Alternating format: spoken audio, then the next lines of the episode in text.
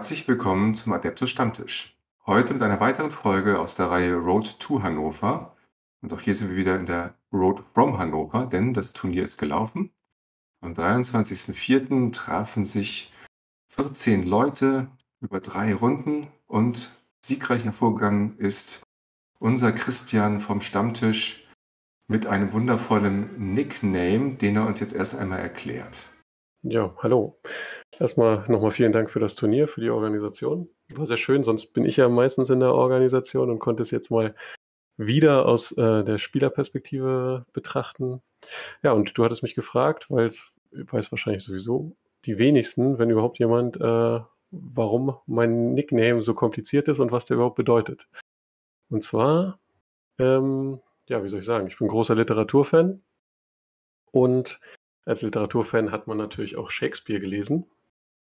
Und eine der Nebenpersonen aus Hamlet ist der Laertes, der, der, Bruder der Ophelia. Und ähm, da Laertes ein sehr durch, ein durchaus häufig benutzter Nickname ist, musste ich mir ausdenken, was kann man da noch ansetzen?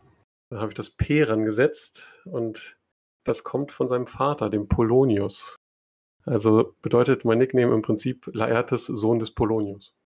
Ah, haben die Groß- und Kleinbuchstaben auch eine Bedeutung? Ähm, nee, tatsächlich nicht. Also ich habe einfach, wie, es so üblich ist bei Nicknames, ähm, die man online verwendet, spielt man ja ein bisschen mit Großbuchstaben oder Zahlen etc. Und das habe ich da einfach ohne Sinn und Verstand kopiert. Super. Äh, äh, das finde ich äh, mal eine sehr nette Erklärung. Das, vielen Dank. Also ich werde mal in Shakespeare jetzt reingucken. Ich muss gestehen, ich habe den, hab den ignoriert bisher. Na gut, ähm, aber es gibt ja Zeit. Gibt es ja bestimmt auch Hörbücher inzwischen, dass man nicht mehr lesen muss, ne? Möglicherweise. Ich bin, wie einige wahrscheinlich wissen, vom Stammtisch so gar kein Hörbuch-Fan. Ähm, bei mir muss das immer das. Ich lese lieber selber, von daher vorlesen lassen tue ich mir das nicht so gerne. Deswegen immer schön selbst lesen. Okay, alles klar. Dann, ähm, was hast du denn heute zu trinken dabei? Ich habe wie immer ein Bier. Ist ja auch heute schon wieder ein schöner Abend, äh, schön noch warm draußen. Ich habe heute mal wieder von der Riegele Biermanufaktur ähm, diesmal das Augustus 8 in Anführungszeichen fruchtiges Aromenspiel. Und welche Richtung ist es? Lager, Pilz? Ähm, das ist ein obergäriges Starkbier. Oh, nice. Wie viel Prozent? 8 Prozent. Wow. Mal gucken, ob wir das im Laufe des Podcasts hören. Das genau. Ab und zu hat man es, glaube ich, schon mal gehört bei so hochprozentigen bei mir, aber sind ja auch wieder nur ein, ein Drittel Liter.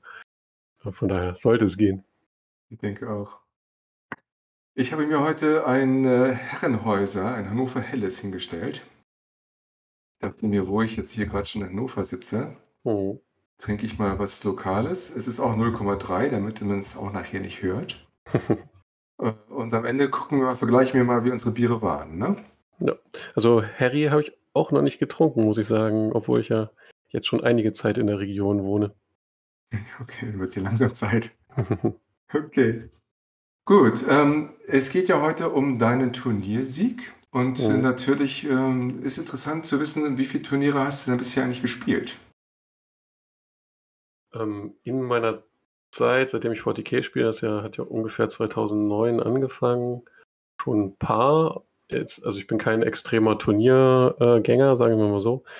Immer wenn es mal passte oder in der Nähe war. Also ich habe ja in Graswald studiert, da gab es in Stralsund so eine kleine Turnierserie damals. Da habe ich zwei oder drei Turniere mitgespielt, war auch gleich bei meinem ersten 40k-Turnier Zweiter. Mhm. Aber es war wirklich ein ähnlich kleines Turnier wie jetzt äh, das hier in Hannover oder unseres in Hildesheim. Ähm, und dann, als wir nach, als ich nach Hildesheim gezogen bin und dann wir hier die Turnierserie aufgelegt haben, das begann so 2014, 2015, da habe ich am Anfang eigentlich auch noch alle Turniere mitgespielt, bis ich dann, bis wir dann so in Anführungsstrichen groß wurden, dass wir auch mehrere Organisatoren brauchten ähm, und ich dann eigentlich mit in die Hauptorga gegangen bin. Also schätzungsweise so von den kleineren Turnieren zehn Und äh, letztes Jahr habe ich äh, es mal gewagt, ein großes zweit- oder sogar dreitägiges Turnier mitzunehmen und war äh, bei den Hanseatic Alliance Open in Bremen. Ja, und habe mal diese Erfahrung von einem wirklich großen 130-Spieler-Turnier mitgenommen. Mhm. Und hast du dir ein Ranking erspielen können in der Zeit?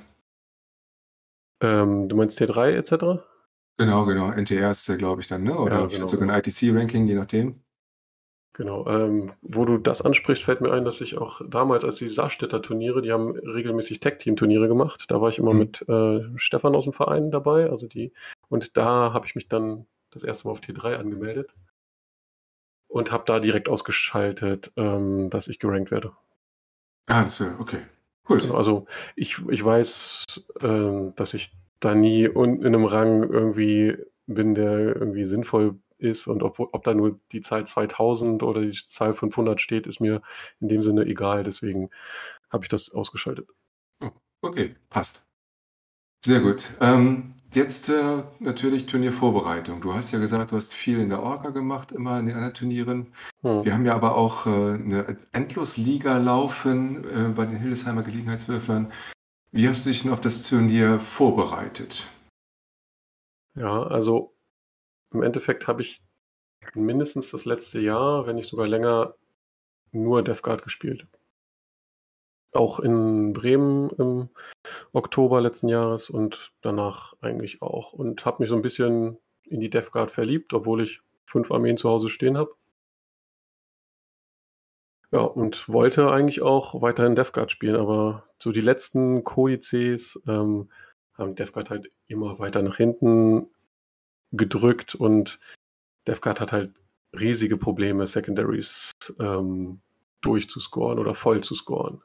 Also da ist man ja schon mit Spread the Sickness mit neun, im besten Falle zwölf Punkte schon zufrieden. Mhm. Und das funktioniert nicht gegen andere Top-Armeen, gegen hochmobile Armeen. Ähm, von daher habe ich mich dann relativ kurzfristig dazu entschieden, von der DevGuard wegzugehen und ähm, ja, meiner ersten äh, 40k-Armee wieder oder auf die wieder zurückzukommen und habe mich für die Tau entschieden, die ja auch einen relativ frischen Kodex haben, der im Codex Creep auch sehr, sehr weit oben anzu, anzusiedeln ist. Und ja, wie sagt man so schön, man geht nicht zu einer Schießerei mit einem Messer, deswegen gehe ich dann auf ein Turnier auch gerne mit einer Armee, die ziemlich stark ist. Fast ein Selbstläufer, könnte man sagen. Ähm, und von daher habe ich mich dann für die Tau entschieden. Ich hatte genug Modelle, musste nur neue Bases kaufen, weil alle meine Crises noch auf 40 mm Bases standen. Mhm. Und äh, für die Vespiden, da musste ich mir noch, musste ich noch was besorgen, die habe ich nie besessen. Und oh, da habe ich mir ein paar ähm, Necromunda-Modelle gekauft, um die als Vespiden zu spielen und habe mir aber tatsächlich auch noch eine Box Vespiden geholt, falls äh, einer meiner Mitspieler berechtigterweise darauf hingewiesen hätte, ähm, hier, das sind ja nicht von mit den Flügeln von der Größe exakt die richtigen Modelle, dann hätte ich die noch dabei gehabt und hätte die da hinstellen können als, als sozusagen, ähm, ja, Count S, äh, hier, das ist die echte Sichtlinie. Von daher war ich, was das angeht, gut vorbereitet. Sehr gut. Aber so ein Turnier haben wir ja Gott sei Dank auch nicht, von daher. Das stimmt. Ne? Sehr gut.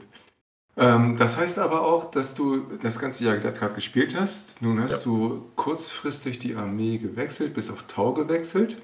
Mhm. Natürlich die Frage, ähm, wie, wie machst du das dann halt? Ne? Also hattest du jetzt den Tau-Kodex dann vorher schon studiert oder auch ein paar Testspiele geschafft oder wie hast du eine Liste gebaut? Mhm. Ähm, ich habe zwei Testspiele geschafft, ähm, die haben aber die Liste tatsächlich nicht geändert. Ähm, ne, gar nicht.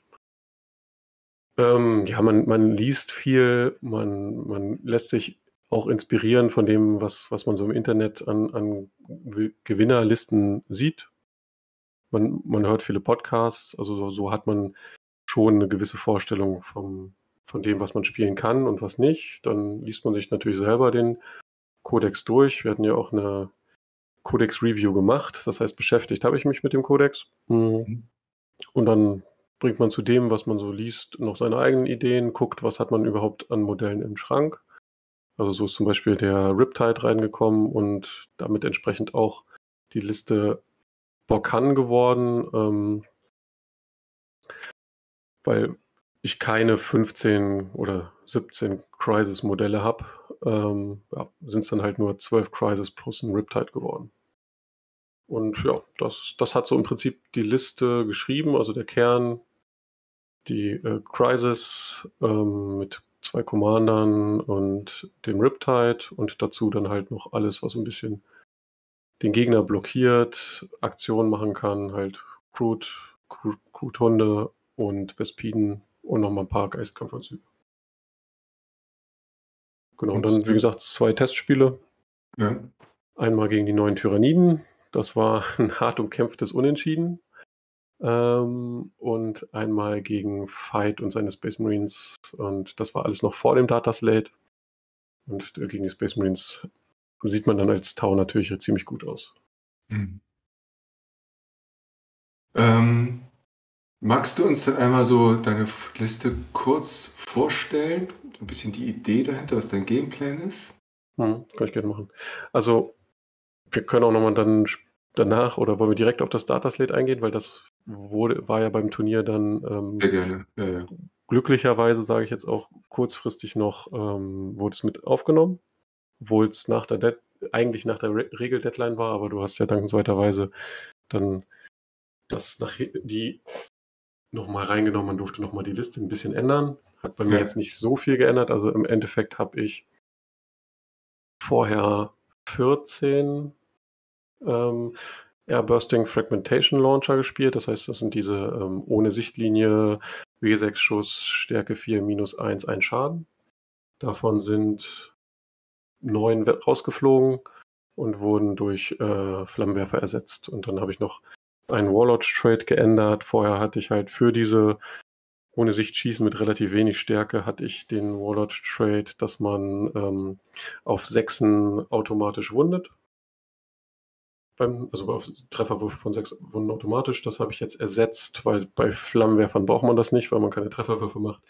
Ähm, mit dem Exemplar auf Monkar. Das heißt, ähm, wenn dann, also das kann ich auf eine Einheit sprechen und wenn die dann auf etwas schießt innerhalb von 12 Zoll, darf sie alle Wundwürfe wiederholen, was halt auf eine Einheit mit 10 Flammenwerfern, die jeweils W6 plus 2 Schuss haben, durchaus stark ist. Also Peter Slate hatte ja jetzt die Änderung, dass indirektes Feuer bestraft wird, ne, durch genau. den Abzug von BS. Und dass was äh, die Kollegen auch noch ein Plus in, in, äh, für den Rüstungswurf bekommen. Richtig. Und da hast du also gesagt, okay, dann, weil Tower waren ja vorher sehr stark mit den ähm, Airburst Fragmentation Launcher. Launcher, ja. Ja. Und äh, bist einfach gesagt, okay, gehe ich auf Flammenwerfer. Flammenwerfer haben doch bei Tower aber auch nur 12 Zoll, oder? Bei Tower auch nur 12, aber Bokan gibt ja plus 4 Zoll auf alle Fernkampfwaffen. Ah, okay, alles klar. Dann konntest du so also aus, aus äh, 16 Zoll und dich rumflämern. Genau. Okay. Wobei, wobei, das dann mit der Synergie zu Example of the Mount K nicht ganz funktioniert, gibt einem aber noch ein bisschen mehr Flexibilität. Mhm. Ja, und dann erkläre ich mal kurz meine Liste und die Idee dahinter. Sehr gut, ja. Genau, also ich habe zwei Detachments, damit ich zwei Commander mitnehmen kann, weil ich mich nicht für Farsight Enclaves entschieden habe, weil ich unbedingt den himmlischen dabei haben wollte. Mhm. Und weil ich Borkan eigentlich auch ganz interessant fand von den Regeln. Also man bekommt, wie gesagt, 4 Zoll zusätzlich auf Fernkampfwaffen und ähm, ja, wird von Waffen, die Stärke 7 oder weniger haben, schlechter verwundet, da diese alle gegen ähm, Fahrzeuge und ähm, Battlesuits minus 1 Stärke bekommen. Mhm. Das ist ziemlich gut. Also ein gutes Beispiel als Waffe, die das, die, der das richtig wehtut, ist der ähm, Cybot mit, also der Contemptor Cybot mit dem Doppel, ähm, ja, wie heißt das? Ähm, jetzt fällt mir, fällt mir der Waffenname nicht ein, obwohl ich ihn so lange gespielt habe. Auf jeden Fall mit den äh, 16 Schuss Stärke 6, Durchschlag 0, 2 Schaden und Mortal Wounds auf die 6. Volkite, danke. Die. Der Volkite fiel mir gerade nicht ein. Denn die haben gegen meine Crisis hat das Ding auf einmal nur noch Stärke 5, Durchschlag 0. Mhm. Das heißt, meine Crisis werden nicht auf die 3, sondern auf die 4 gewundet. Mit Durchschlag 0 kann ich das dann auf den Iridium Battlesuit mit 2 plus Rüstung nehmen und ähm, außer den Mortal Wounds kommt fast nichts durch, je nachdem, wie man würfelt. Ah, okay. So, also deswegen fand ich auch eine gute Wahl. Es hat schon einigen ähm, Gegnern dann doch wehgetan, dass da die Stärke reduziert wurde. So, und zusätzlich hat Borkan noch das Stratagem, dass man für 2 CP auf ein Modell sich eine Waffe aussuchen kann, die dann Rettungswürfe ignoriert im Beschuss. Hm, sehr gut. Deswegen der Riptide auch drin, weil der das einzige Modell ist, das das wirklich sinnvoll nutzen kann in meiner Armee mit der Ionenkanone. Äh, sechs Schuss, Stärke 7, minus 3, 3 Schaden oder aufgeladen Stärke 8, minus 3, 4 Schaden. Das ist, kann dann schon mal gut sein. Ähm, ja. Neben dem Riptide hatte ich dann, wie gesagt, zwei Commander. Einmal den Cold Star Commander, einfach um zusätzliche Mobilität ähm, in eine Crisis-Einheit zu bringen. Und auch selber ist der super mobil und hat unendlich viel Schuss. Also der hat, ich habe ihm gegeben die High Burst, ähm, äh, High, High, Output Burst Cannon, so heißt sie, 10 Schuss. Dann hat er noch die Burst Cannon mit dem, äh, mit dem Sondersystem gehabt, die hat 8 Schuss. Dann hat er eine klassische Burst Cannon mit 6 Schuss gehabt, sind wir also schon bei 24 Schuss und dann noch ein Raketenmagazin, weil es günstiger ist als die nächste Burst Cannon. Das hat zwar nur zwei Schuss, aber dann mit Stärke 7 minus 2, 2 Schaden kann man noch ein bisschen was, was härteres knacken oder Elite-Infanterie ein bisschen anschlagen. Mhm. Und der durfte sämtliche Treffer und Verwundungswürfe wiederholen. Also ich glaube, das war mein bestes Modell in, in, allen Spielen, weil der tötet so viel, auch wenn dieses ganze Beschuss keinen oder nur minus 1 Durchschlag hat und nur einen Schaden, aber man wundet einfach so viel von diesem 24 Schuss, mhm. dass, dass da immer was durch, durchkommt. Also außer man rennt jetzt in 2 plus Rüstung, aber gegen die habe ich wenig gespielt, werdet ihr dann hören, wenn wir die Spiele mal durchgehen gleich. Ja, genau. Genau, dann hatte ich noch einen zweiten Commander, den klassischen ähm, Crisis Commander, weil der halt von den Fähigkeiten einfach super gut ist. Ich kann eine Einheit ähm, Fallback and Shoot geben oder sie alle oder ja, alle äh, Treffermodifikatoren ignorieren lassen. Beziehungsweise das Wording ist ja any or all. Das heißt, ich kann mir aussuchen, welche Stack, also welche an sind und welche nicht. Das heißt, mein Plus 1 mache ich damit nicht aus. Mhm.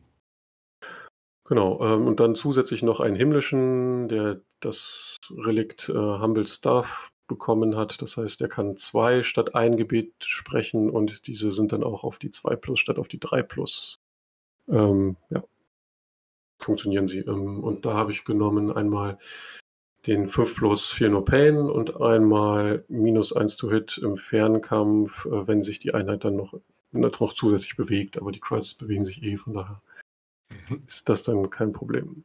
Ähm, in der Standard, ich, ich gehe mal jetzt nicht jedes Detachment einzeln durch, sondern fasse es ein bisschen zusammen. Ja, Weil es auch beides Bokan war. Ähm, 3x10 Crude ähm, in der Elite zwei Fünfer-Einheiten Crisis. Das ist so die, die Hauptarbeitstiere in, in der Liste. Und zwar die eine Einheit mit jeweils zwei Flammenwerfern und einem immer noch Airbursting Fragmentation Launcher, dass man wenigstens ein bisschen ähm, indirektes Feuer hat und zusätzlich ein Target Lock auf allen, außer auf dem Chasvre, also dem Sergeant, der hatte das System, dass man ähm, Abwehrfeuer, das Abwehrfeuer-Strategy mit 0 CP statt einem CP nutzen kann. Mhm. Was für die Flammenwerfer ganz interessant ist, hat sich aber, glaube ich, nicht genutzt, gelohnt. Ist im Spiel durfte ich entweder nie Abwehrfeuer geben oder das war auf einer anderen Einheit wichtiger. Also von daher habe ich es, glaube ich, nicht einmal mit der Einheit Abwehrfeuer gegeben. Okay. Ähm, und dann zusätzlich noch fünf Schilddrohnen in der Einheit, damit man nicht über zehn Modelle kommt für Blast. Ähm, und das hat auch in der Regel ausgereicht. Obwohl die Einheit mit am meisten Schaden immer gekriegt hat in meiner Armee, aber ich glaube, die hat jedes Spiel überlebt, wenn auch manchmal nur noch zwei Modelle standen. Mhm. Und die zweite Fünfer-Einheit war so ein bisschen für Elite-Infanterie und ähm, Fahrzeuge ausgerüstet mit zwei Plasmagewehren. Das ist, die haben über 30 Zoll jeweils ein Schuss, Stärke 8, minus 4, 3 Schaden und jeder noch ein Cyclin Iron ähm, Blaster, ich weiß nicht, ich glaube Blaster heißt das Ding, nicht Wrecker. Mhm.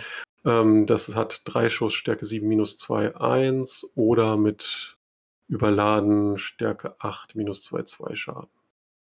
Ähm, ja. Die hatten auch fünf Schilddrohnen hatten auch Target-Logs bis auf zwei. Die hatten einen, einen Schildgenerator, also auch nochmal ein Vier Vierer-Retter. Und der Sergeant mit Vierer-Retter hatte auch noch den Stim-Injektor als Sondersystem. Das heißt, er konnte einmal pro Spiel für eine Runde einen 4 plus viel No Pain anmachen. Mhm.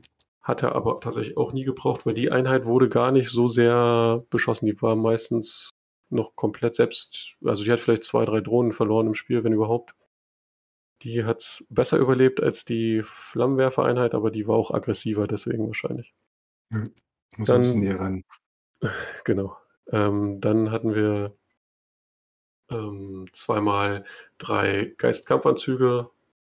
Die eine Einheit hat den Homing Beacon, das heißt, ich kann schon in der ersten Runde eine Einheit innerhalb von drei Zoll von denen schocken lassen. Ähm, und eine Markerdrohne. Die sollten so ein bisschen ja, als, als Notfall-Action-Monkeys ein bisschen äh, Move-Block und auch ähm, ja, ein bisschen Engage, solange sie noch vollzählig sind, ähm, bringen. Und sind mit minus 1 to Hit dauerhaft. Und nochmal einen zusätzlichen Rüster bei ähm, leichter Deckung durchaus auch ein bisschen widerstandsfähig. Aber das Spiel haben sie nie überlebt. ähm, ja, dazu dann noch eine Crisis Bodyguard Einheit aus zwei Modellen ähm, mit einmal drei Flamern, einmal zwei Flamer und dem System, das ich wieder für 0 CP Abwehrfeuer geben kann. Die hatten auch zwei Schilddrohnen und eine, ja, eine von den Angriffsdrohnen. Einfach weil ich noch nur noch acht Punkte und keine zehn Punkte mehr über hatte. Mhm. Ähm, ja, die waren immer in der Reserve, sollten irgendwo runterschocken, ein bisschen mit den Flammenwerfern ein bisschen was wegflamen und ja, ein bisschen, ein bisschen nerven und auch ein bisschen zur Not ein bisschen Engage bringen. Mhm. Genau. Das war die Elite soweit. Im Sturm hatte ich dann einmal sechs Vespiden. Die sind für einmal runterkommen, Nachmundata machen und dann in der Regel sterben. Ja, die kenne ich auch. Genau. Von daher, also für 72 Punkte, ja, wenn, wenn, man, wenn man mal runterrechnet, dass man eine 2000 Punkte Armee spielt, 100 Punkte maximal erreichen kann, das heißt, jeder Punkt ist irgendwie umgerechnet 20, also jeder Missionspunkt ist 20 Punkte wert, dann holen die mit vier Punkten, mit ja, in der Regel vier Punkte, die sie dann rausholen, ihre Punkte mehr als wieder rein, nur, nur mit, mit dem Action machen. Ja, ich, habe ich Zangos für, die machen das bei mir genauso. Genau. Von daher, das hat auch gut geklappt. Die haben auch kein Spiel überlebt, aber der Gegner muss sich dann halt auch im Endeffekt wieder um so eine Einheit kümmern. Und die mhm. haben mit 25 mm Bases selbst zu sechst, passen die relativ gut überall hin. Ähm, also da muss man schon ganz gut screenen. Und selbst wenn der Gegner sie gut screent, dann kann ich sie irgendwo außer Sicht äh, schocken und dann haben sie noch 12 Zoll Bewegung, was sie dann in den nächsten Phasen nutzen können, um immer noch irgendwo hinzukommen. Hm, okay. Ja. Ähm, dann noch eine Vierer-Einheit Drohnen. Äh, Marker-Drohnen alles, um ein paar Marker zu kriegen, denn ich hatte sonst nur, was hatte ich beim, bei den Charaktermodellen vergessen, zwei Marker-Drohnen auf dem himmlischen und eine Marker- und eine Schilddrohne auf dem normalen Crisis Commander. Also ich habe jetzt nicht so mega viel Marker, die ich, die ich vergebe und brauche ich auch nicht durch die Flamer, aber so mhm. mit den vier Markerdrohnen. Die sind auch zusätzlich recht günstig, halten zwar auch wirklich nichts aus, aber ähm, die meisten Gegner fanden die doch ein lohnenswertes Ziel und dann zieht man schon mal ein bisschen Beschuss von anderen Einheiten ab. Mhm. Dann vier Krothunde, die kosten halt 24 Punkte und sind ultra fix, also 7 Zoll Pre-Game Move, 12 Zoll Bewegung, dürfen Rennen und Angriffswürfe wiederholen. Und die machen halt zwar grundsätzlich keinen Schaden, aber wie gesagt, die kosten 24 Punkte und bei den äh, GW-Setups kann man die schön zwischen zwei, die, zwei der großen Ruinen oder zwischen Ruine oder ja, Geländefläche, nenne ich es mal, ähm, stellen und, und, und Rand des Spielfelds und dann kommt da auf einmal nichts mehr durch, was nicht ähm, über mich drüber fliegen kann oder durch die Wände laufen darf. Und Mhm. das hilft halt gegen Tyrannidenlisten mit vielen Monstern oder gegen Orklisten mit vielen Fahrzeugen etc. Also gegen sowas kann man da durchaus mal für eine Runde richtig nervig sein. Mhm.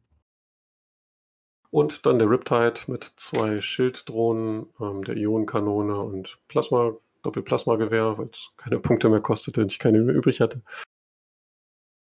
Ja, der ist wohl das, was ich sagen würde, im Fazit am ehesten aus der Liste rausfliegt. Ähm, der war zwar nicht schlecht, ähm, ist für Borkan halt auch ganz, ganz nett mit dem Rettungswurf ähm, komplett ignorieren, aber 2 CP ist relativ teuer, gerade wenn man mit zwei Detachments spielt und zusätzlichen Warlord-Trades, zusätzlichen Relikten. Also ich habe jetzt mit 7 CP gestartet und das war schon immer eng. Also an einigen Stellen habe ich schon überlegt, lohnt sich der Himmlische nicht auch mit dem CP-Refund auf die 2 Plus statt einer der anderen beiden Fähigkeiten. Da muss man ein bisschen gucken. So, Mir ganz kurz, warum kostet der Riptide 2 CP gerade? In der nicht, aber das Stratagem, das er Rettungswürfe ignoriert. Ah, okay, alles klar. Mhm, gut. Hm.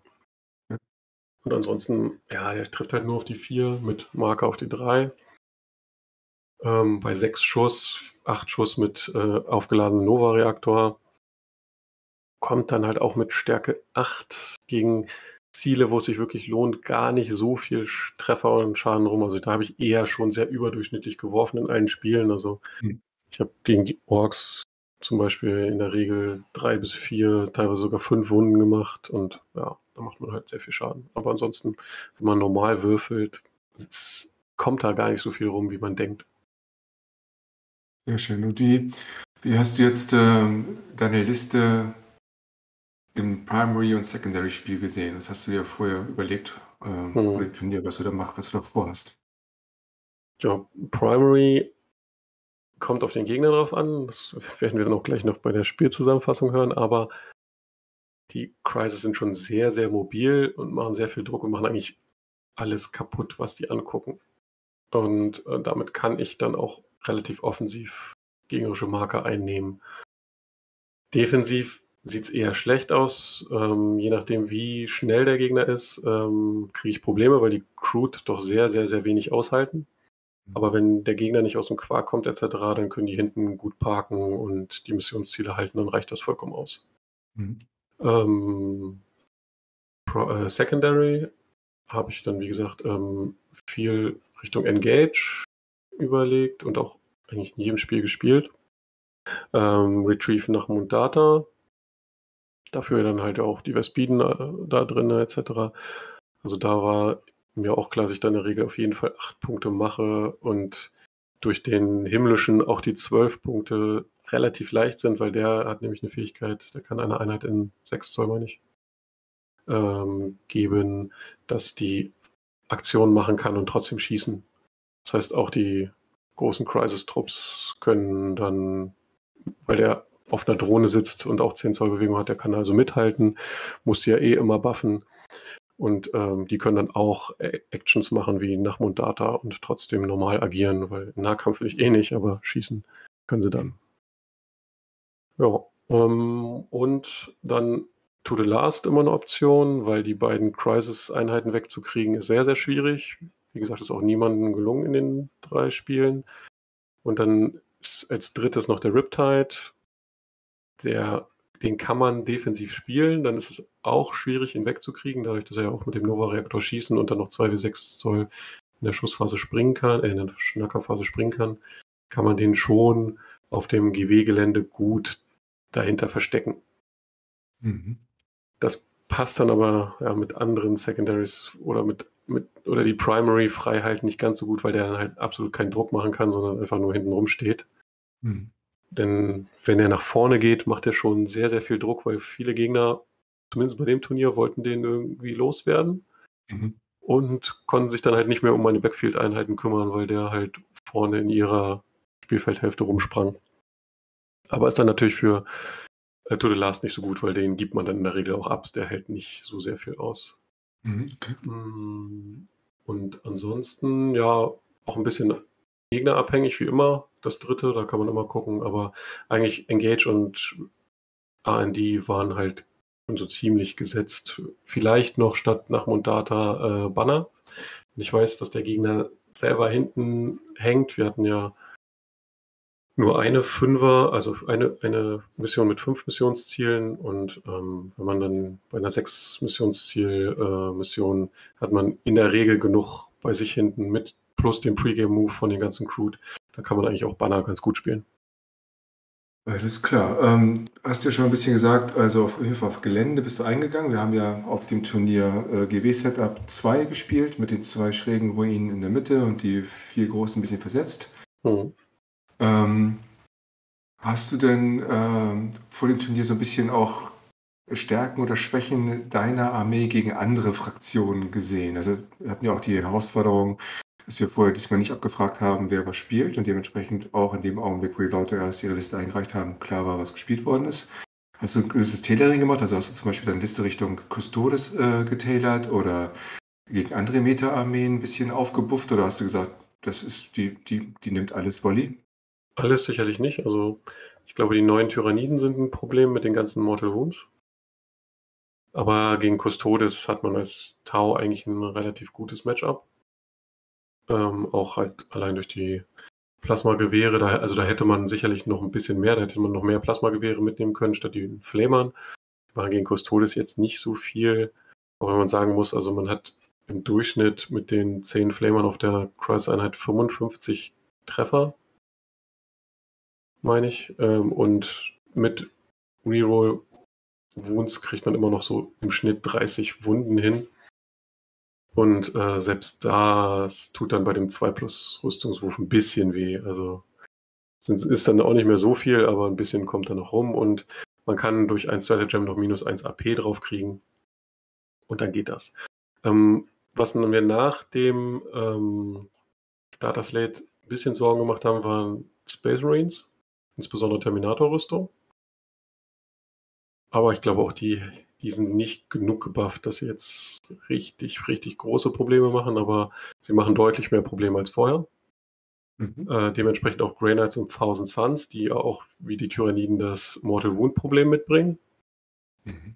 Da helfen mir meine Drohnen dann auch nicht so viel. Die haben immerhin zwei Lebenspunkte, aber wenn da zehn plus Mortal Wounds pro Runde rüberkommen, dann sind die Drohnen halt direkt weg und dann greift es halt auch die Crisis an.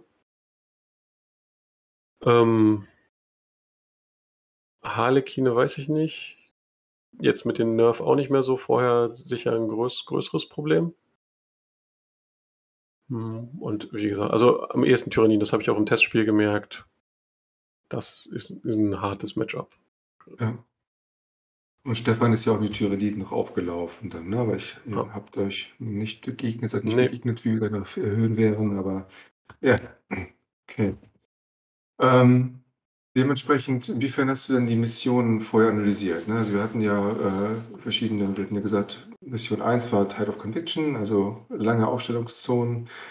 Äh, sechs Marker, Runde 2 ist dann Death and Seal, Toten Eifer gewesen mit den vier Quadranten und fünf Markern. Und äh, Runde 3 Berg die Relikte, die äh, kurzen Aufstellungszonen wieder mit sechs Markern. Hast du da irgendwie vor dir Gedanken gemacht, wie du diese Spiele angehen willst und schon dir vielleicht Secondaries gepickt für die entsprechende Mission, oder? Ne, wie gesagt, also die Secondaries, die ich vorhin schon also angesprochen habe, mhm. die waren eigentlich missionsunabhängig gesetzt. Mhm. Wobei halt sowas wie ähm, Defensil ähm, mit der Aufstellung natürlich äh, einen Engage nochmal also kommt einem da nochmal entgegen. Hm. Das ist ja da relativ einfach zu machen. Ähm, ansonsten kann man natürlich bei der letzten Mission ähm, noch überlegen, mit gerade mit dem Pre-Game-Move, ob man vielleicht sogar ähm, Stranglehold spielt, weil man, mhm. wenn man anfängt, dann die drei Punkte auf jeden Fall sicher hat, aber das ist halt auch zu unsicher. Mhm. Und so gut bin ich im Markerspiel dann als Tau auch nicht, weil ich zu wenig Obsec habe, um mhm. Stranglehold mhm. gegen die meisten Armeen zu spielen. Nö, also für mich war es eher in der Vorbereitung, das GW-Set abzuspielen, weil ich das bisher sehr selten gespielt habe. Mhm. Ähm, wird zwar auf unseren Turnieren auch genutzt, aber es ist schon sehr lange her, dass ich eins unserer Turniere spielen konnte. Ähm, von daher ähm, hatte ich da noch am wenigsten Erfahrung und für mich ging es dann eher darum zu gucken, wie funktioniert meine Armee auf dem Geländesetup. Mhm, okay. Hattest du denn irgendwie auch einen äh, aus dem Feld, ne? Wir sind ja ein Feld von, von Leuten, die man ganz gut kennt. Hattest du jemanden, gegen, gegen, gegen, den, gegen, du, gegen den du besonders gerne gespielt hättest oder gegen den, den du gesagt hast, oder das müsste ich jetzt nicht haben? Also vom Persönlichen gab es einige, gegen die ich sehr gerne gespielt hätte. Vom spielerischen Niveau, um das Spiel zu, äh, das Turnier zu gewinnen, wäre ich denen gerne aus dem Weg gegangen. Also zum Beispiel Paul, aber äh, auch Florian, da hat es ja geklappt, dass ich ihm aus dem Weg gegangen bin. Ja. Ähm, gegen den spiele ich super gerne, super, super angenehmer äh, Spielpartner und äh, der kennt halt auch seine Orks in- und auswendig und kann die wirklich gut spielen. Aber da hätte ich auch meine Bedenken, ob ich das Spiel gewonnen hätte. Mhm. Ähm, nö, ansonsten kann, also gibt keinen äh, auf dem Turnier, wo ich gesagt habe, gegen den möchte ich nicht spielen, außer halt mit Blick auf den Turniersieg. Ähm, mhm. Und ähm, ja, jetzt noch besonders gerne. Hm, kann, kann, ich gar nicht so sagen. Also mit, gegen die Mitspieler, gegen die ich gespielt habe, war, war glaube ich, also war schön, mal Paul kennenzulernen näher ähm, und es hat auch echt Spaß gemacht. Steffen, alter Freund, ähm, das war auch cool, gegen ihn nur wieder zu spielen. Und das erste Spiel gegen Martin, meine ich, jetzt. Marc. Marc, Entschuldigung, genau, Marc. Ähm, ganz, ganz neu, ähm, auch ganz neu bei den Turnieren. Äh, hat, hat auch Spaß gemacht, super netter Typ, war eine lustige Runde. Ich war ihm vielleicht an, am Anfang an einigen Stellen ein bisschen zu verbissen. ähm, aber ähm, nö, das, das war lustig, also von daher war, war schon schön. Dann lass uns doch gerne mal ähm, äh, durch das Turnier durchgehen, ähm, was so, was dir so passiert ist und vielleicht so ein bisschen ein bisschen ein paar Anekdoten aus dem Spiel erzählen. Das erste Spiel, äh, wie gesagt, äh, Runde 1, Mission Nummer 31, Vogel Überzeugung, Teil of Conviction, lange mhm. Aufstellungszonen, mhm. jeweils ein Marker in der, in der Home-Zone und die äh, anderen jeweils äh, schräg verteilt äh, auf dem Feld. Mhm. Und ähm, du hast ähm, gegen Mark gespielt. Mark ist erstaunlicherweise mit Cardia angetreten, haben auch einen kleinen Buff bekommen vorher noch. Ja, aber Respekt dafür. Also mit einem Astra Militarum aufs Turnier zu gehen, das, das verdient schon jede Menge Respekt. Ähm, Im Endeffekt saß ich noch, habe mich gerade unterhalten mit Florian, glaube ich, und Stefan. Und ähm, Marc stand auf einmal neben mir und meinte, bist du denn Christian? Ich sage, ja. Da waren die Pairings dann nämlich schon raus und er meinte, ja, dann spielen wir gegeneinander. Okay. Dann sind wir zum Tisch gegangen und ich habe gefragt, was spielst du? Und er meint Astra Militarum. Und äh, muss ich ehrlich zugeben, da habe ich so den ersten inneren Jubel gehabt, weil mit Tau muss ich gegen Astral Militarum gewinnen. Ähm, klar, rein spielerisch äh, kann er immer noch der deutlich bessere Spieler sein und äh, dann das Spiel gewinnen, aber die Fraktionsunterschiede sind so groß, dass ich eigentlich schon einen riesigen Vorteil habe.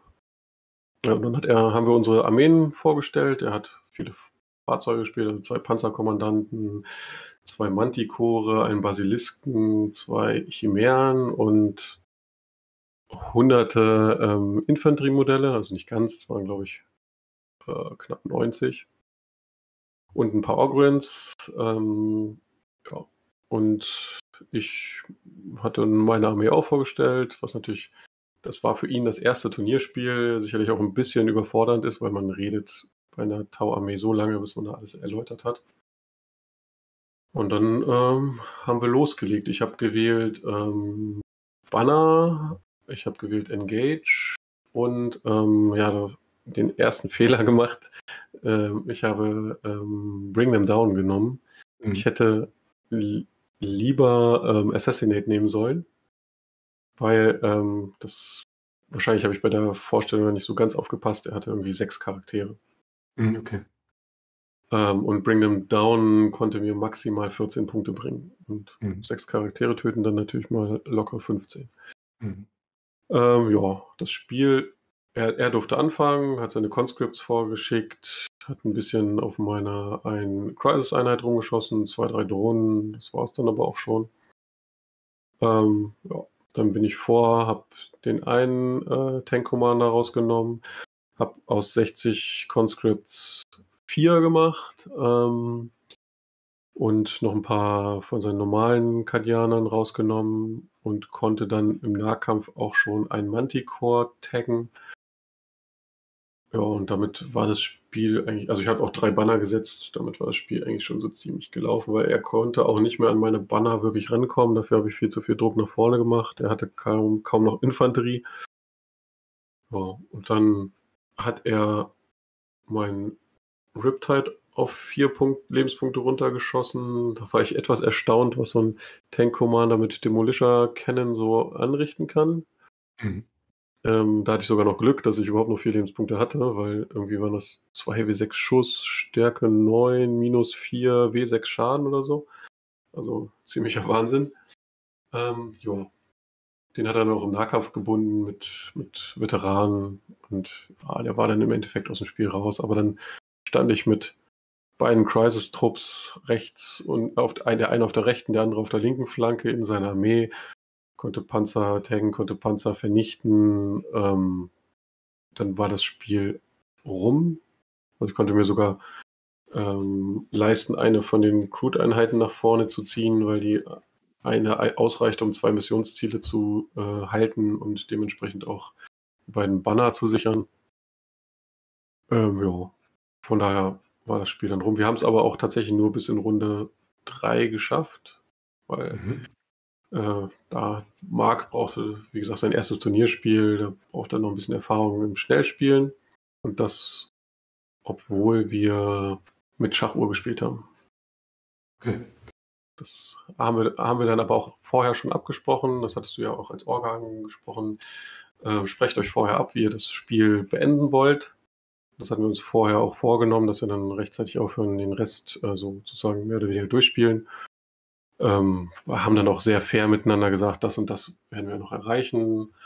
Und ähm, ja, hatte, haben dann das Spiel mit 92 Punkten für mich und 33, meine ich, für Mark beendet. Ja. Du hast 15 Punkte bei Banner gemacht. Ja. Äh, 12 bei Bring It Down. An einen, an einen der Manticore wäre ich wohl nicht rangekommen. Ähm, da waren wir uns relativ sicher. Also zu dem Zeitpunkt, wo wir berechnet hatten, hatte ich bereits getötet eine Chimäre, zwei Commander, den Basilisken und den einen Manticore angeschlagen und die andere Chimäre auch schon angeschlagen, aber die, der zweite Manticore stand ganz hinten in der Ecke. Mhm. Auch mit meiner Geschwindigkeit wäre ich da wahrscheinlich nicht rangekommen und haben gesagt, dann, dann lassen wir die Punkte. Und ähm, Engage hatte ich, glaube ich, auch fast voll. Zehn Punkte erstaunlicherweise nur, deswegen. Also, also Runde 3, 4 und 5 hast du jeweils nur zwei Punkte Engage gemacht. Stimmt, ich glaube, da fehlt, fehlten mir die Einheiten dann mit der richtigen Größe, um komplett ja. Engage zu machen. Ja, alles klar, okay. Ja. Genau, haben ja. uns halt auf, darauf geeinigt, dass das war auch realistisch, dass das so passiert. Also absolut fair, auch von beiden Seiten. Also das hat Marc, Marc wirklich gut, gut gemacht für sein erstes Turnierspiel, auch mit Kadia ja, hatte bestimmt ein bisschen was gelernt. Scheint ja auch dann sehr gut geklappt hat zu haben in den nächsten beiden Spielen. Von daher hm. hat er da was mitgenommen, schätze ich mal. Auf jeden Fall. Was hast, was hast du mitgenommen? Was war dein Key Takeaway aus dem, aus dem ersten Spiel? Äh, ich habe das Gelände falsch gespielt. Ich habe, warum auch immer, meine Crisis-Einheit in das Gelände statt hinter das Gelände gestellt. Also wahrscheinlich war mein Gedanke, den Iridium-Anzug noch zu verbessern auf einen 1 Plus Rüstungswurf aber dadurch konnte der Tank Commander mit dem Plasma die sehen. Und das war halt dumm. Also das hat mhm. mich zwei, zwei von den, ja, es sind insgesamt vier Drohnen gestorben und der hat, glaube ich, zwei oder drei davon gekillt. Okay. Ähm, das war auf jeden Fall, was ich gemerkt habe, das sollte ich nicht nochmal machen. Ähm, ansonsten war das Spiel eigentlich so schnell durch. Also ich, ich habe höchstens noch gelernt, dass ich ein bisschen aggressiver mit einigen Einheiten spielen kann. Mhm. Also insbesondere mit den Crisis und auch mit den Crude. Alles klar. Das war Runde 1. Runde 2 war dann ja, wie gesagt, Death in Seal, die Viereckaufstellung, schräg gegenüber, in der Mitte der, der übliche Neunerkreis, fünf Marker. Wen hast du als nächstes gezogen? Ja, ich durfte dann gegen Paul ran. Also es war eh eine lustige Situation. Ich hatte dann mein Spiel beendet, die Zeit war auch im Prinzip abgelaufen. Ähm, ich glaube, vielleicht noch fünf Minuten oder so. Und ich sehe, okay, wir haben ein Ergebnis, also ich habe 92 Punkte und bin damit Dritter, was ja auch mhm. vollkommen okay ist. Ich, vor mir waren ähm, Steffen mit den Orks, der hatte schon 97 und Robin mit den Dark Angels, der hat 100 Punkte gescored im ersten Spiel. Und hinter mir Stefan mit 91, dann dachten wir so, oh, Stefan, nee, nee, der hatte 90, 90. Stefan, ach so, dann, dann treffen wir uns. Dann kam mhm. das Ergebnis von äh, Florian mit 91. Und dann dachten wir, ja, okay, Florian wird's. Und dann kam Paul auch noch, der hatte auch 91 Punkte. Dann waren wir uns erst nicht sicher, wie, wie wird das jetzt von BCP umgesetzt. Ähm, ja, und am Ende, am Ende wurde es dann Paul mhm. äh, und sein Jeans-Dealer-Kult. Hm, ich kannte Paul zumindest von unserem letzten Turnier, da hat er teilgenommen und wusste, er kann gut mit seinen Jeans-Dealern umgehen. Da hat er zum Beispiel einen der Custodes gleich im ersten Spiel geschlagen und ist auch insgesamt Dritter, glaube ich, geworden. Also von daher hatte ich da schon Respekt vor, auch schon vor dem Turnier. Und Gene Stealer, ich weiß, das ist eine sehr schwierig zu spielende Armee, aber ähm, jemand, der die gut kann, der kann damit auch wirklich gut was, was machen. Mhm. Ähm, Gerade gegen, gegen mein Niveau, auch, auch mit den Tau. Ja, und dann begann das Spiel auch denkbar schlecht. Ähm, ich habe relativ defensiv aufgestellt, ähm, hatte meine Crude als, als Schirm auch, auch dann vorlaufen lassen ähm, und meine Geistkampfanzüge nach außen auch noch so ein bisschen abschirmen lassen. Ähm, er hatte den ersten Zug, hat dann, glaube ich, erstmal meine gesamten Move-Blocks oder ja, Schirmeinheiten vernichtet. Also beide Geistkampfanzugeinheiten sämtliche Crude bis auf zwei und die eine Einheit, die defensiv geblieben ist. Und dann hatte ich meine erste Runde und habe gesehen, im Endeffekt sehe ich fast nichts. Also gerade die schräge Aufstellung bei dem GW-Setup ist für Beschussarmeen ein Problem, was ja auch, was auch gut ist, aber mhm. ähm, das war auf jeden Fall ein Problem. Also ich habe nur das gesehen, was er, was er mich sehen lassen hat. Das waren zwei von seinen Rock-Grindern die aber auch direkt aufgegangen sind. Und ähm, eine Einheit Biker, die auch direkt tot war. Hm. So, und dann ist er dazu übergegangen, jede Runde eine Einheit ähm, Jeans Dealer, er hatte drei Stück, in meine Flamer-Einheit Crisis zu schicken und die zu binden und nach und nach zu verprügeln, weil die haben 40 bis 50 Attacken, je nachdem, ob er den Zauberspruch durchkriegt, den er erstaunlich selten durchbekommen hat, dafür, dass er da auch regelmäßig einen CP-Reroll genutzt hat. Also hat er wirklich Pech gehabt. Ich glaube, der hat eine Komplexität von 5 und der hat regelmäßig eine 4 gefolgt von einer 3 oder eine 3 gefolgt von einer 4 mit 2W6 gewürfelt. Ähm, das hat mir das Spiel, äh, unter anderem das hat mir das Spiel gerettet und dass ich den zweiten Zug hatte.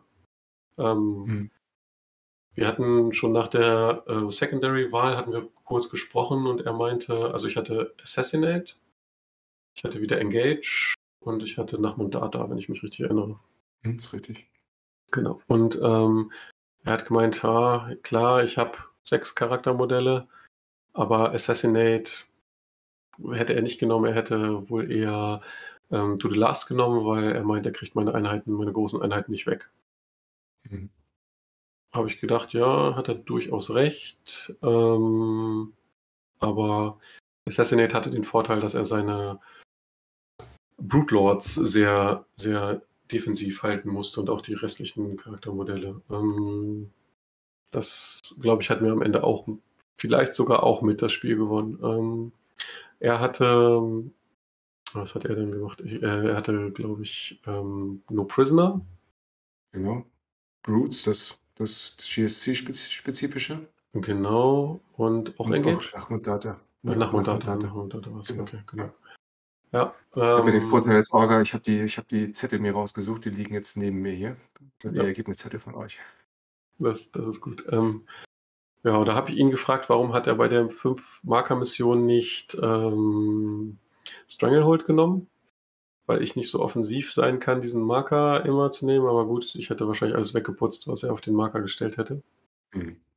Ähm, ja, nö. Und von daher lief das Spiel am Anfang wirklich schlecht für mich. Ich war total in die Defensive gezwungen. Ich konnte, konnte nicht raus. Ich musste meinen Heimmarker-Schützen mit der großen Crisis-Einheit, weil er da auch immer wieder irgendwie ein bisschen Platz finden konnte, um was zu schocken. Er am Anfang jeden 10 oder 11 Zoll Charge geschafft hat. Hm. Ähm, das hat mir, dachte ich mir, hat so mein, hätte mir das Genick gebrochen. Ähm, aber irgendwann hörte dann diese Welle auf Welle von Genestealern und äh, Neophyten oder wie auch immer die ganzen Viecher heißen, ähm, auf. Und ich konnte dann ab meiner Runde 4 dann doch offensiv vorrücken, auch wenn ich da auf der einen Flanke halt nur noch zwei Crisis und äh, den Commander und den Himmlischen hatte. Und auf der anderen Flanke war noch die komplette zweite Crisis-Einheit äh, mit den Plasmagewehren und der zweite Commander. Mhm. Das war es im Prinzip, was noch übrig war, aber da konnte ich dann so gut vorrücken, dass ich dann in Runde 5 von, bei Assassinate von 0 Punkten auf 12 Punkte hochgehen konnte. Ja, okay. Die eine, da hat er, hat er dann auch äh, erkannt einen Spielfehler gemacht.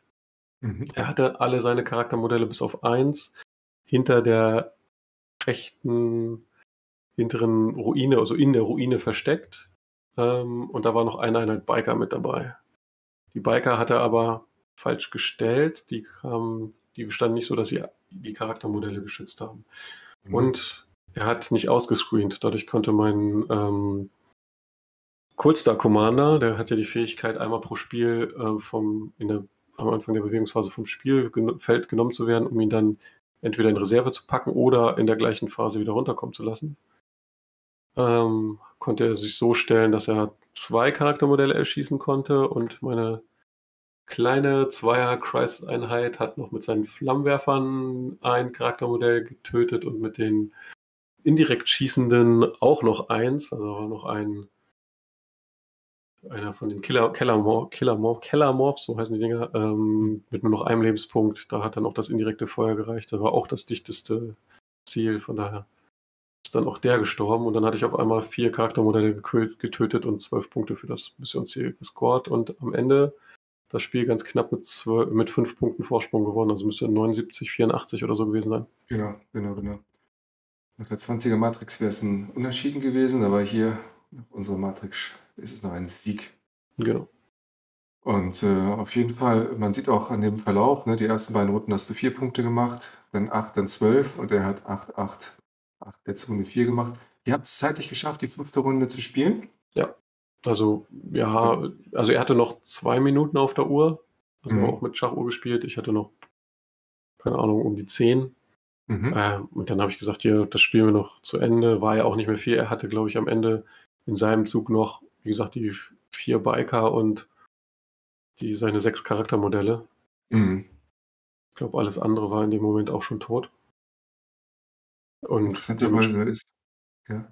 Ja, also die hat er dann auch, wie gesagt, nur noch versucht zu verstecken. Hat er halt, wie gesagt, hätte er ausscreenen können, haben wir dann am Ende auch noch besprochen, hat er in dem Moment nicht, nicht dran gedacht und dann waren sie leider tot. Ja. Das war, ich äh, bin ja hin und wieder vorbeigekommen. Also was heißt, ich meine, bei uns im 3T kommt man automatisch an jedem Tisch vorbei, weil es ein bisschen kleiner ist. Mhm. Äh, man merkt dann halt, dass äh, schon ein sehr, ein, ein sehr intensives Spiel ist. Und interessanterweise war ja der Mittelmarker leer über lange Zeiten des Spiels, nicht wahr? Der war fast dauerhaft leer. Also da haben wir vielleicht mal was draufgeschickt, wo ich selber sage, das war teilweise dumm, weil man in der Mission ja einen Zusatzpunkt kriegt, wenn man einen, eine Einheit von einem Marker entfernt. Mhm. Und ja, wenn man da halt irgendwie was, was Leichtes draufstellt, wie Rothunde oder zwei Crude, dann kann man sich eigentlich ausrechnen, dass die das nicht überleben und mhm. verschenkt dann eigentlich noch Siegpunkte. Und äh, ohne die Möglichkeit, den Marker in seiner eigenen Command-Phase noch halten zu können. Von daher haben wir den beide ziemlich ignoriert, das stimmt. Ja. Hatte ich auch vorher noch nicht so gesehen, dass in dem, in dem Spiel der Mittelmarker um, um nicht umkämpft ist. Das stimmt. Ähm. Also er hat mir immer versucht, den Marker mit den Crisis wegzunehmen, was auch ganz gut geklappt hat, aber man deswegen auch immer am Anfang nur die vier Punkte bei Primary. Ja. Was war denn dein Key Takeaway aus diesem Spiel? Ähm, dass der Coldstar Commander einfach unfassbar gut ist. Also der hat wirklich das Spiel gerettet. Und ähm, ja, dass man mal wieder gesehen hat, dass es in den Missionen sehr, sehr häufig ein großer Vorteil ist, den zweiten Zug zu haben. Mhm. Also Das, das war ja auch schon mal anders, ne? Ja, das war ja auch schon mal anders, dass man quasi mit dem Alpha Strike äh, Ja. früher viele Spiele gewonnen hat, inzwischen durch das Gelände und so. Ist fast äh, ne, besser Zweiter zu sein, weil der muss der Erste rauskommen, außer er versteckt sich auch. Ja. Richtig. Und ich habe mich tatsächlich am Anfang ein bisschen geärgert, dass ich die ganzen ähm, indirekt schießenden Waffen draußen hab, gehabt habe, weil gegen die Jeans-Stealer wären die A gut gewesen und B hätte ich dann auch in der ersten Runde auf ein bisschen was schießen können, was sinnvoll gewesen wäre, so halt ein paar Fahrzeuge zu zerstören. Das war okay. Die sind zum Glück auch jeweils explodiert und haben noch irgendwie ein paar Mortal Wounds gemacht. Aber da, Mhm. darauf kann man halt nicht setzen. Das ist halt dann reines Glück. Ja. Sehr schön. Das war Spiel Nummer drei. Wir haben ja, wie du schon erwähnt hast, mal die BCP-App eingesetzt, einfach weil es uns als Barger auch äh, gewisse Sachen abnimmt, nämlich dass wir nebenbei noch ein Programm laufen lassen müssen, was Paarungen macht und, und Werte berechnet. Hm. Ähm, Und dadurch konnte man natürlich, äh, wenn die Pairings erfasst worden sind, wie du schon in der ersten Runde geschildert hast, äh, auch schon ein bisschen gucken, wo man gegen spielt. Was, was war denn deine, was war denn, wusstest du schon quasi, was denn im letzten Spiel auf dich zukommt? Nee, tatsächlich nicht. Also, wie gesagt, da, da waren wir tatsächlich hart an der Zeit am Ende. Ja. Ähm, Ja, richtig, ja. Und dann stand schon alles fest, also dann wurde ich nicht mehr überrascht. Ähm, und dann konnte ich halt sehen, dass ich gegen Steffen spiele. Also es gab dann insgesamt noch drei Spieler, die ähm, alle die ersten beiden Spiele gewonnen haben. Das waren Robin, äh, Florian und ich. Ich war der schlechteste vom äh, Secondary Scoring, also von den äh, Siegpunkten. Und dann durfte ich gegen Steffen, der sein erstes Spiel sehr hoch gewonnen hat und das zweite gegen Robin verloren hat, aber da auch immer noch sehr gut gepunktet hat. Ich glaube, Robin heißt Basti, Sebastian, Ja, ach, ja, genau. Entschuldigung, ich bin noch mal bei Mega Man die ganze Zeit. Du hast recht, Sebastian Lampe. ich. Ja, ja, genau. Ja. Ja, stimmt. Genau, also Gruß geht raus an Basti mit seinen Dark Angels, ähm, der ähm, immer seine 15 Punkte geholt hat in seinem seinen Dark Angels da und im letzten Spiel nicht mehr, aber das ist eine andere Geschichte, die Mhm. wir auch mal erzählen werden. Wir Aber auf jeden Fall. Bitte? Ja, genau, die Stubborn. Defiance, ne? Genau. Ja. Aber du hast Steffen. Steffen kennst du ja auch schon ein bisschen länger, ne? ja, also wir hatten gerade gerade vor dem Podcast miteinander gesprochen, also mindestens seit 2015, weil er Mhm. dann mit den Deister-Gamern ähm, auf unseren Hildesheimer Turnieren ähm, regelmäßig äh, war und wir da auch schon gegeneinander gespielt hatten und uns, glaube ich, gegenseitig sympathisch waren und deswegen auch, auch äh, immer noch regelmäßig miteinander sprechen und auch äh, schon, ich war schon bei ihm zu Hause auf einem kleinen Vier-Mann-Spieler-Turnier, wo wir einfach halt unter Freunden mal äh, zu viert äh, drei Runden äh, Hardcore 40k gespielt haben. Sehr schön. Dritte Runde war dann Mission Nummer 11, äh, Berg die Relikte, Recover the Relics, ähm, kurze Aufstellungszonen, Zusatz, Zusatzpunkte gibt es, wenn du was tötest, ja, bis maximal drei Einheiten. Jeweils wieder ein Marker in der, in der Homezone, vier Stück äh, im Niemandsland und äh, man muss die ja auch erobern, damit man CP bekommt. Ne? Also man kann es Ja. nicht hinten drin stehen, du musst einfach in die Mitte rein, brauchst Richtig. Marker, damit du C- CP bekommst. Genau. Gegen was, was hast du denn gespielt? Was hat Steffen gespielt? Er hat Orks gespielt und zwar eine reine Street Freak Liste. Also war schon mal das, der, das erste Secondary komplett klar mit Bring Them Down, weil ich weiß gar nicht, wie viel Bring Them Down Punkte er in der Liste hatte. Es waren um, mindestens 20. Also das, das war locker zu erreichen. Ähm, ja, deswegen haben wir das, habe ich das auch gewählt. Ähm, dann zusätzlich habe ich Engage wieder, meine ich, und wieder nach Montata. Mhm. Genau. Ja, Richtig. ähm, dann hat äh, Steffen vorher schon gesagt, naja, wenn ich den ersten Zug habe, dann wird es ein Spiel. Wenn du also den ersten Zug hast, dann ist das Spiel gelaufen. Deswegen hat er aber auch schon ein bisschen vorsichtiger aufgestellt und hat auch einen seiner beiden was Boom Ducker Jets oder wie auch immer die Dinge heißen, in Reserve gehalten. Mhm. Und wie es kommen musste, habe ich natürlich den ersten Zug gehabt. Und ja, das war das Spiel, wo der Rip- Riptide sehr positiv hervorgestochen hat, weil eigentlich mit jedem Schuss oder mit jedem Beschuss irgendwas Wichtiges von ihm getötet hat. Oh, Okay. Und selber halt auch nur einmal kompletten Beschuss von dem Ducker Jet gefressen hat und dabei nur eine Drohne verloren hat. Ja, ähm, wie gesagt, ich durfte anfangen, bin relativ aggressiv über die linke Flanke vorgerückt, habe meine rechte eigentlich nur mit einer Crude-Einheit und einmal Geist-Kampfanzügen gehalten. Ja, und bin dann, wie gesagt, voll vor, habe gleich den einen Jet vom Himmel geholt, habe ihm gleich von die eine Biker-Einheit von 3 auf 1 runtergeschossen und auch eins von den äh, zig äh, Buggies weggeschossen. Also lief schon mal ganz gut und ich hatte ziemlichen Druck auf der Seite und konnte auch noch verhindern, dass er zu mir rüberkommt, weil ich mit den Protonen äh, die Seite zugestellt hatte, was Bewegung angeht. Mhm. Ähm, ja. Dann hat er geschossen und ich musste schlucken, weil meine eine Crisis-Einheit, also die Flamer Crisis-Einheit, nur noch aus zwei Modellen bestand. Oh, okay. Das lag daran, dass ich von den ersten fünf 4 plus Rettungswürfen einen bestanden habe. Und äh, das ungefähr so weiterging. Dann war auch die letzte Drohne relativ schnell hin und dann hat er mit so ein bisschen Kleinscheiß auf meinen äh, Crisis geschossen. Das habe ich auf den Iridium mit einem, mit einem 1 oder 2, ja 2 plus, weil minus 1 hatte er trotzdem, 2 plus Rüstungswurf. Der ist dann aber auch ähm, erstaunlich schnell gestorben. Und äh, ja, dann war die Einheit eigentlich schon so verkrüppelt, dass mir eigentlich schon mal ein Drittel bis die Hälfte meines Punches fehlte. Und dann dachte ich, na, es könnte doch nochmal ein Spiel werden, auch wenn ich vorher eigentlich relativ sicher war, dass ich gegen die Speedfreak-Liste gewinnen sollte. Mhm. Ja, und dann war es eigentlich ein relativ, ging es eigentlich mit dem Taubenschießen aus Tausicht sozusagen weiter. Ich konnte seine Fahrzeuge relativ gut wegschießen, aber selbst die ähm, Copter etc. ist alles relativ fix gegangen. Er hat dann sich darauf konzentriert, meine schwache Flanke aufzurollen. Das hat er auch geschafft. Während ich halt ja, mit, auf meiner Flanke komplett vorgerückt bin.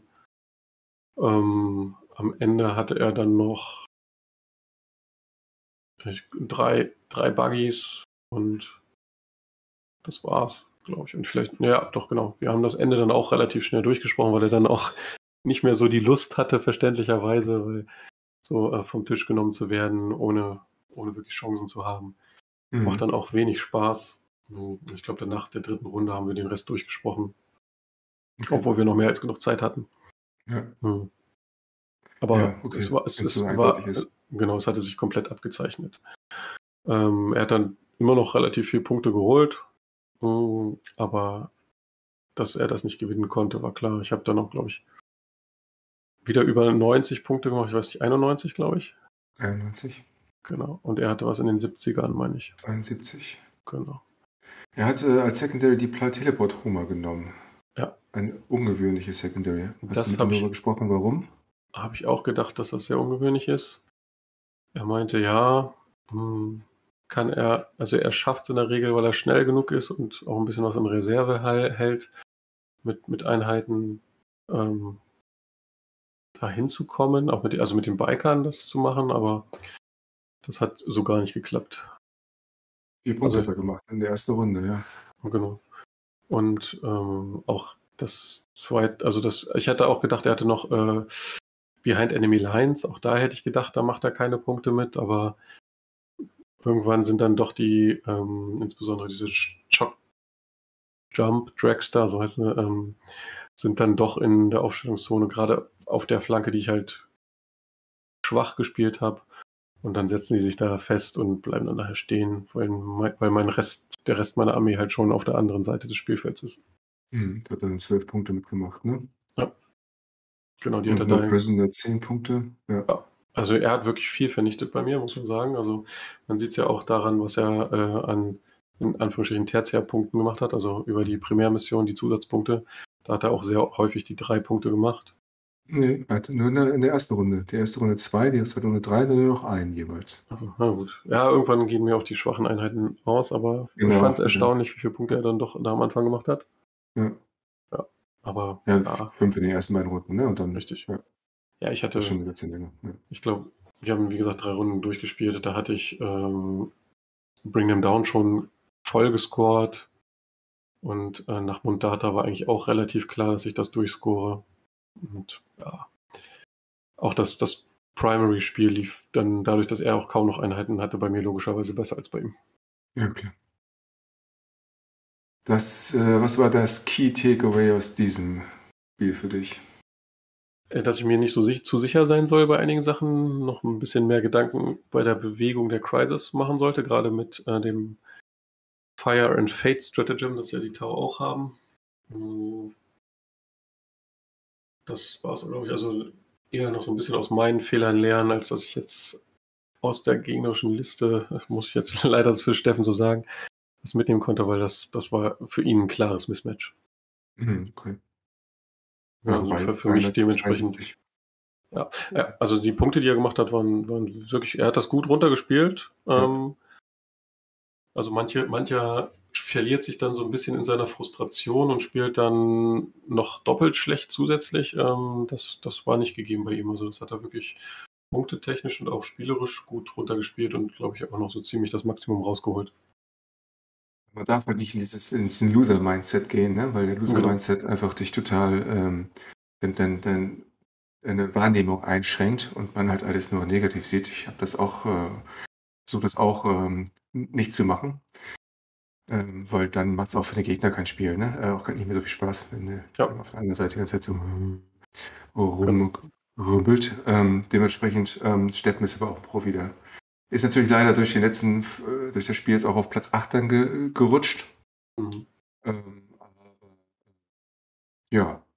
Und das, obwohl ähm, er sehr, sehr viel Secondary, also wenn man jetzt nur die Siegpunkte zählen würde, dann wäre er relativ weit vorne noch. Genau, er hat äh, 252 Punkte gemacht. Ja.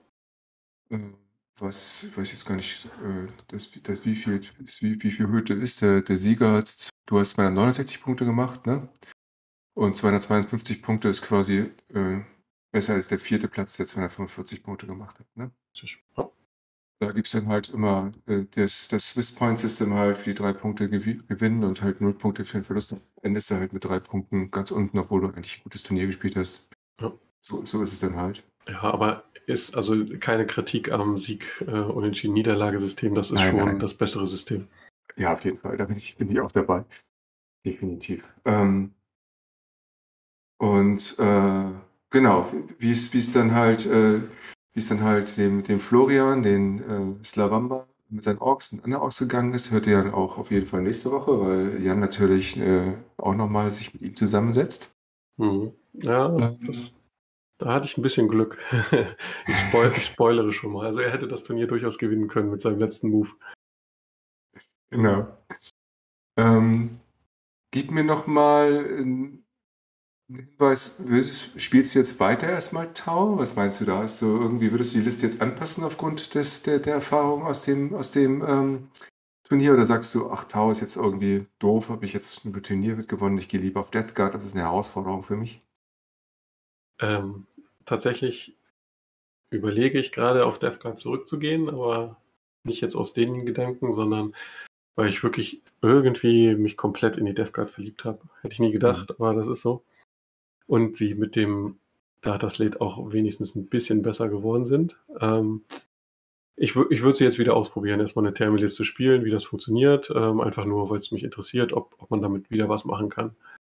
Ähm, aber wenn ich dann erlebe wie vorher, dass ich dann trotzdem chancenlos bin, weil ich die Secondaries nicht immer noch nicht vernünftig scoren kann, würde ich dann weiterhin wieder auf Tau wechseln. Ich habe zwar noch ein paar mehr Armeen im Schrank, aber Tau ist meine erste Liebe und äh, auch da habe ich jetzt gar kein Problem damit, die weiterzuspielen. Das hat schon durchaus Spaß gemacht, auch wenn ich nach Death Guard sagen muss, mir fehlt irgendwie die Nahkampfphase. Mhm. Also es ist schon tatsächlich so. Ähm, und man frustriert halt Gegenspieler oder Mitspieler im, in der Schussphase. Aber was soll man halt machen? Viel mehr außer sich bewegen und schießen kann man als Tau halt nicht. Ja, ist richtig, ja. Ja, und Robin hier, Ron Robin hier äh, vom Stammtisch ist ja auch ein Tauspieler, wie wir gehört haben. Hm. Mal gucken, wann er die wieder auspackt. Mir fällt immer das Lied dann ein, dieses, äh, ne? Tau was my first love and Tau would be my last. Genau. Müssen wir noch singen können, dann hört es sich noch besser an. Ähm, hast du denn noch Turniere vor jetzt im Laufe des Jahres? Irgendwie würde, hast du schon was aktiv geplant? Ähm, groß im Kalender angestrichen ist äh, wieder Bremen ähm, Anfang Oktober, die Hanseatic mhm. Alliance Open.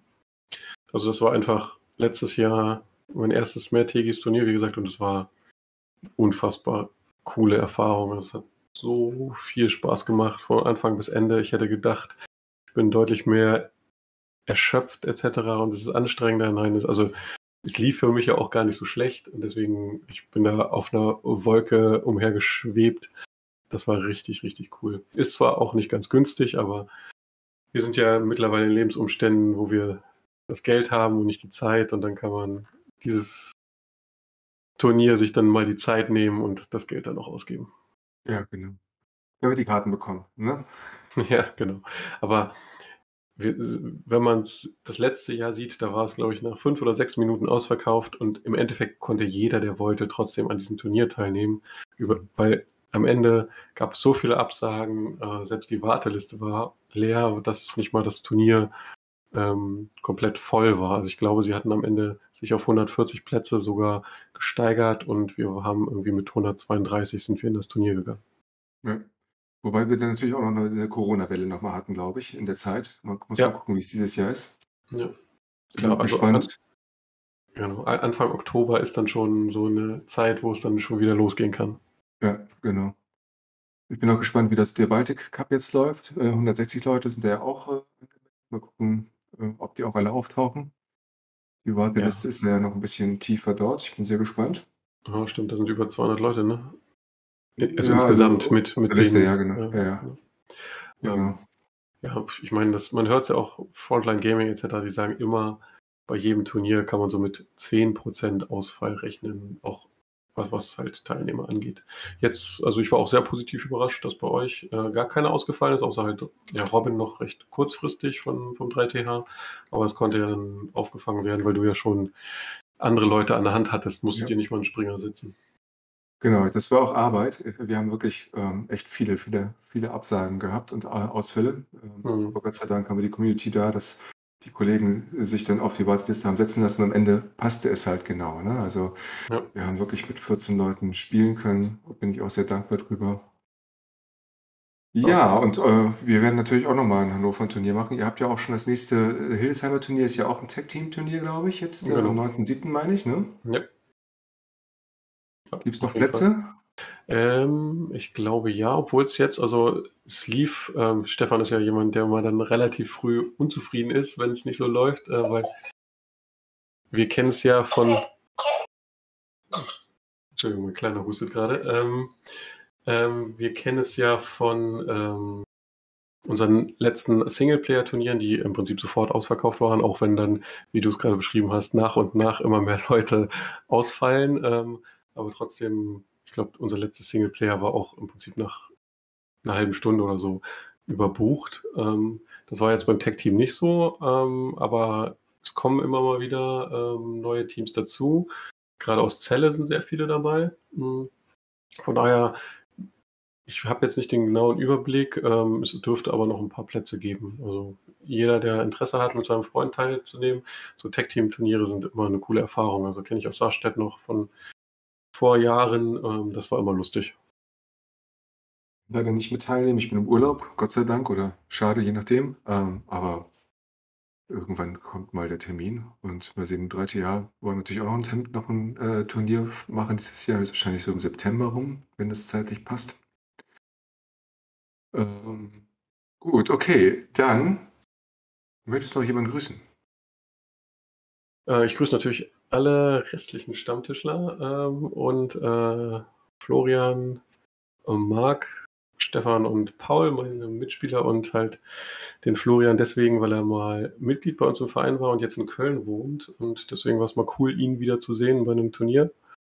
Ähm, hätte auch gerne gegen ihn gespielt, wobei ich mir sicher bin, dass er das gewonnen hätte und ich dann nicht den Turniersieg gehabt hätte. Von daher ist es für mich auch so ganz gut gelaufen. Es passt alles. Gut, cool. Dann vielen lieben Dank für deine Zeit. Ja, gerne. Und äh, du darfst äh, die, die Abschiedsworte sprechen, weil du das so gut kannst. Okay, aber wir müssen unser Bier noch besprechen. Ja, richtig, natürlich, natürlich, ja, ja. Also, das, das vergesse ich sonst immer. Ich bin überrascht, dass ich daran denke. also ich sag, ich fange mal an, ich sag mal, ähm, ich trinke ein helles, glaube ich, lieber aus Bayern, ehrlich gesagt. Ich finde, dass Herrenhäuser einfach, es ist zu wenig, ne? 03 ist zu wenig und außerdem ist es auch nicht so süffig, wie ich es gerne hätte. Von daher gibt es für mich nur, gibt's nur drei von fünf Sternen. Mhm. Ähm, ich bin wie immer ganz begeistert von den Bieren der Riegele Biermanufaktur. Ähm, vor allem, weil sie auch hinten immer so schön draufschreiben. Was, also sie haben so eine Tabelle mit Farbe, Aroma etc. Und beim Aroma steht hier drauf reife Banane an feinen Karamellnoten. Und tatsächlich hat es so einen Bananentouch, ähm, den schmeckt man tatsächlich raus, auch sogar mit meinem Gaumen. Ähm, es ist nicht so bitter, was mir immer gut entgegenkommt, äh, kräftig tatsächlich und auch eine gewisse Süße hat es, was ja schon die Banane als Aroma mit sich bringt. Ähm, kein Al aller Welt, also tägliches Bier, sage ich mal so, aber äh, zu einem Essen, also so, so, Mittag oder Dessert, kann ich mir das schon ganz gut vorstellen. Und wenn, wenn man auf Starkbiere steht, ist das und ein bisschen was Süßeres, dann ist das schon ganz nett. Das, das ist gut. Dann werde ich es bei mir gerne auch mal ausprobieren. Wo gibt es das zu kaufen? Äh, ich habe es online bestellt, ähm, ah. aber ich glaube, also dieses Riegele Biermanufaktur, die bieten so, so ein, das ist so, so, so ein Mehrflaschenkasten, sag ich mal, der kostet irgendwie 20 Euro für, lass mich lügen, acht Biere. Ist nicht ganz günstig, aber bis jetzt hat es sich gelohnt und man hat dann halt auch wirklich äh, verschiedenste Biere, auch von 6 bis 12 Prozent, glaube ich, hat das höchste äh, an Alkoholgehalt, also je nach ähm, Gegebenheit kann man sich da mal ein anderes Bier nehmen. Sehr schön. Gut, dann haben wir das auch erklärt. Dann darfst du jetzt die Abschiedsworte sprechen. Genau, das sind natürlich Tschö mit Ö, Bye mit Ei und mit Au. Wir sind raus. Sehr gut.